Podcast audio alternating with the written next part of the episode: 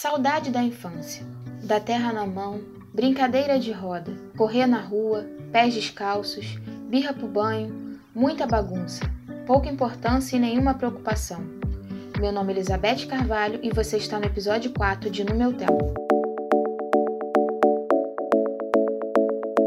Poema que eu citei acima é da Carlene Magalhães, que está relacionado à história que vamos contar no dia de hoje. Conhece alguém que gostaria de ouvir o nosso podcast? Envia para ele, curte, compartilha. Vamos levar essa nuvem de histórias de reviver momentos na casa de cada um nessa quarentena. Para quem acompanha o canal e o nosso podcast desde o primeiro episódio, sabe que ele é voltado para os idosos, que eles estão sofrendo bastante nessa quarentena. E outro grupo que está sofrendo muito são as mães. Então eu pergunto para elas: "Mãe, como é que está sendo a sua quarentena?" time. Como é fazer comida, cuidar do seu filho e ainda ter que trabalhar? Como é ter que sair de casa no meio da pandemia para garantir o alimento? Como está sendo a adaptação e principalmente as multitarefas que são realizadas por elas todos os dias?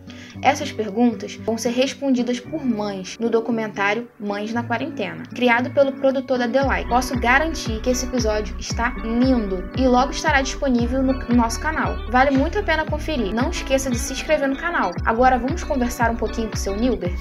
É, meu nome é Nilmer Cruz.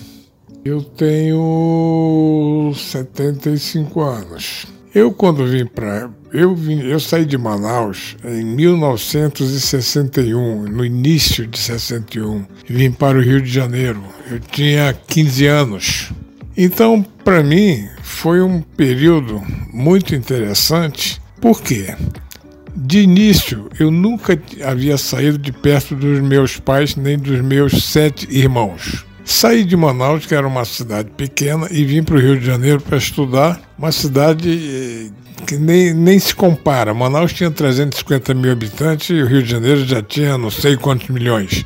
E foi uma mudança bastante drástica, né? Eh, de comportamento e acomodação, de acostumar com a cultura de um povo completamente diferente. Muito bem, então eu sozinho eu tive que me adaptar, eu tive que dar meu jeito. É por que, que eu estou falando isso? Essa quarentena que nós estamos passando no momento, é, ela está nos forçando a mudarmos de hábito ou a criarmos novos hábitos, adaptarmos a novas situações. E, e eu sempre ouvi dizer que no mundo, seja qual for a época que a gente esteja vivendo, é só sobre sobrevive quem que se adapta melhor. Não é o mais forte nem o mais inteligente que sobrevive a situações a favor ou contrário às nossas vontades. Então nós temos que aprender a nos adaptar, ou seja, adaptar e continuar a viver. E essa lição eu aprendi muito bem porque eu desenvolvi uma capacidade de adaptação muito interessante. Seja qual for o lugar que eu esteja morando ou que eu vá morar, eu me adapto com uma facilidade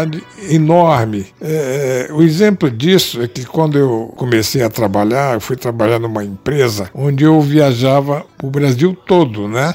Quase todo, de Fortaleza até Pelotas, no Rio Grande do Sul. Então, cada semana eu estava num lugar diferente, com um sotaque diferente, com uma alimentação diferente, com uma cultura diferente. E eu me adaptava assim, coisa de uma semana, eu já parecia que eu já estava morando há anos naquele lugar. Então, essa mudança para mim foi muito legal. É, essa questão de adaptação. Por que, que eu estou falando isso? Porque com essa quarentena a gente tem que mudar todos os nossos hábitos. Nós fomos obrigados a nos habituar a novos comportamentos. Isso para mim não está sendo difícil de maneira nenhuma, muito pelo contrário. Qual é a minha vida? A minha vida praticamente a rotina continua. Por quê? Eu levanto de manhã, lógico, acordo, escovo os dentes, é, tomo banho, tomo café e vou para o meu computador atualizar meus treinamentos, ver as novidades da internet, ver, ver eh, as informações que estão me mandando através do WhatsApp e vou me atualizando. Entro nos meus programas de treinamento no meu computador e vou revendo tudo aquilo que eu fiz e vou escolhendo alguns assuntos para ir atualizando, adaptando à situação de hoje, né? que é com relação à quarentena. Com essa quarentena, o que, que nós somos praticamente obrigados? A ficar em casa. Muita gente está reclamando, é muito chato ficar em casa, por que, que eu vou fazer? Realmente é muito chato ficar em casa, mas o que, que acontece comigo? Eu já me adaptei, a minha rotina praticamente não mudou.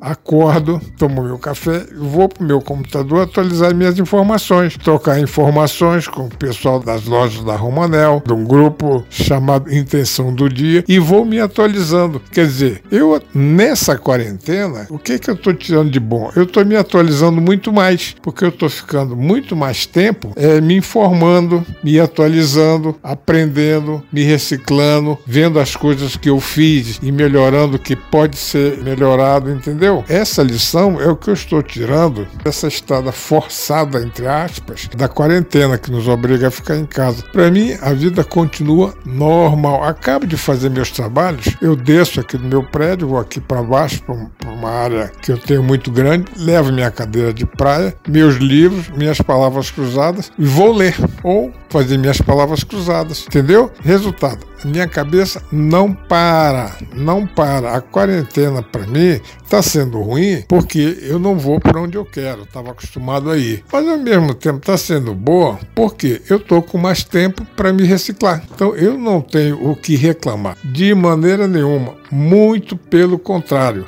O que eu estou fazendo é o que eu aprendi na, na, minha vida. Te recicla e floresce no lugar que você está plantado.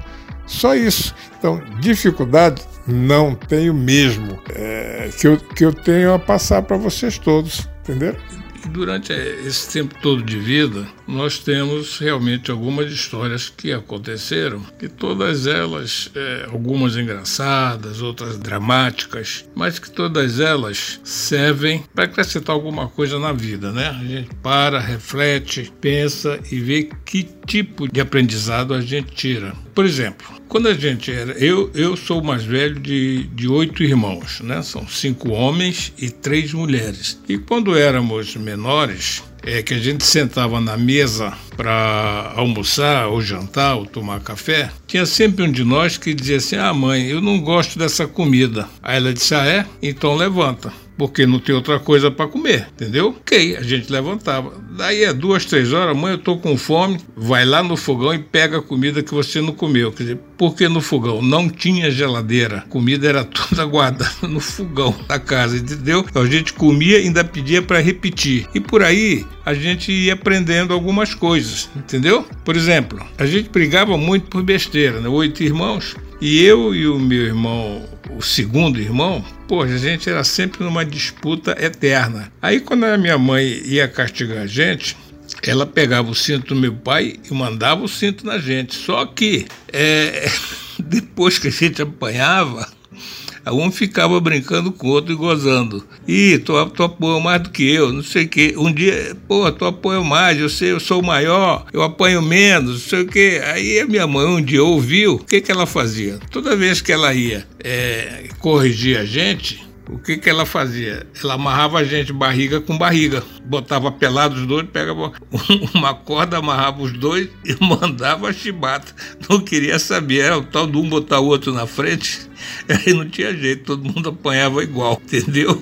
Aí depois não tinha gozação. Pronto, minha mãe acabou com a confusão. E com essa idade, normalmente a gente tem algumas histórias, alguns causos para contar, começando da infância, né? Por exemplo, eu quando eu tinha meus 10, é, 12 anos, lá em Manaus, onde eu fui criado, eu sempre fui muito alto para minha idade, né? Mas era mole pra caramba. Então tinha uns garotos na rua que soltavam pipa, eram dois irmãos, o Raul e o Romeu. Esses caras eram os bambambãs da rua. Um dia, eu sem querer, soltando pipa, cortei a pipa deles, né? Ah, meu Deus, eles partiram para cima de mim para me bater. E eu, desesperado, corri para dentro de casa. Me escondi, não saía de casa. Só que a minha prima, uma das minhas primas, a Maria Cândida, que tinha mais ou menos a minha idade, baixinha, eu com 1,80m já, e ela com 1,65m. Ela era minha defensora. E toda vez que eu tava com ela, eles não chegavam perto porque tinham medo dela e eles queriam me pegar para ir à forra, entendeu? Por causa da pipa deles. E aí, um dia, eu ia saindo de casa e eles estavam me esperando, os dois irmãos, Meu Deus do céu, quando eu atravessei o portão, que eu fiquei na rua, eles falaram: agora eu quero ver tu, tu, tu apanhar, cara, tu, tu vai apanhar, cadê tua prima para te defender? Gente, eu fiquei acuado na, na, no muro da minha casa, na rua, né? Aí eles partiram para dentro de mim. Olha, eu não sei o que aconteceu, escureceu tudo na minha frente. Eu parti para cima dos dois, mas eu bati tanto neles que eu era maior do que ele. Eu, não sabia da força que eu tinha e a coragem que eu tinha, mas eu bati tanto nesses dois irmãos, eles saíram correndo, desesperados. No outro dia, quando eu ia para a escola, que era perto da minha casa, eles estudavam da mesma escola também, né? Quando eu vi os dois chegando, que eles me viram, eu falei: ah, meu Deus, eu vou apanhar. Para surpresa minha, os dois baixaram a cabeça, atravessaram atravessaram a calçada e foram no lugar oposto que eu ia. Nunca mais eles me encheram o saco. Que? Cheguei com a minha prima Candura, falei, Candura, tu não sabe o que aconteceu. Aqueles dois irmãos brabos, Romeu e Julieta, Romeu e Julieta, no Raul e Romeu, cara, aí eu contei a história. Falei, Candura, mas o que eu bati nos caras é brincadeira, Candura. É brincadeira, os caras nunca mais olharam para minha casa. Aí a Candura falou: É isso mesmo, qualquer coisa fala comigo, que a gente mete a porrada neles. Ah, meu pai do céu, é muita história para contar, entendeu? Valeu, pessoal. Obrigada, seu Nilber, por compartilhar um pouco da sua infância com todos nós. Gostaria de dar uma dica a vocês. Umas pessoas me falaram que não estão conseguindo ouvir os episódios anteriores. Então eu deixei na publicação do podcast de hoje todos os links de cada episódio disponível. Se inscreva e ative o sininho para ser notificado quando houver algum episódio novo no canal. Assim você não vai ter problema para encontrá-lo. Mas qualquer coisa, se você chamar a gente pelo WhatsApp, a gente vai te ajudar, ok? Estamos chegando ao fim de mais um episódio. Gostaria de terminar com a seguinte frase: Na infância tudo é belo, maravilhoso e cheio de alegria. Que o tempo nunca leve essas boas lembranças e que no canal No Meu Tempo você aí possa sempre relembrar, afinal, recordar é viver. Obrigada a todos e até o próximo episódio.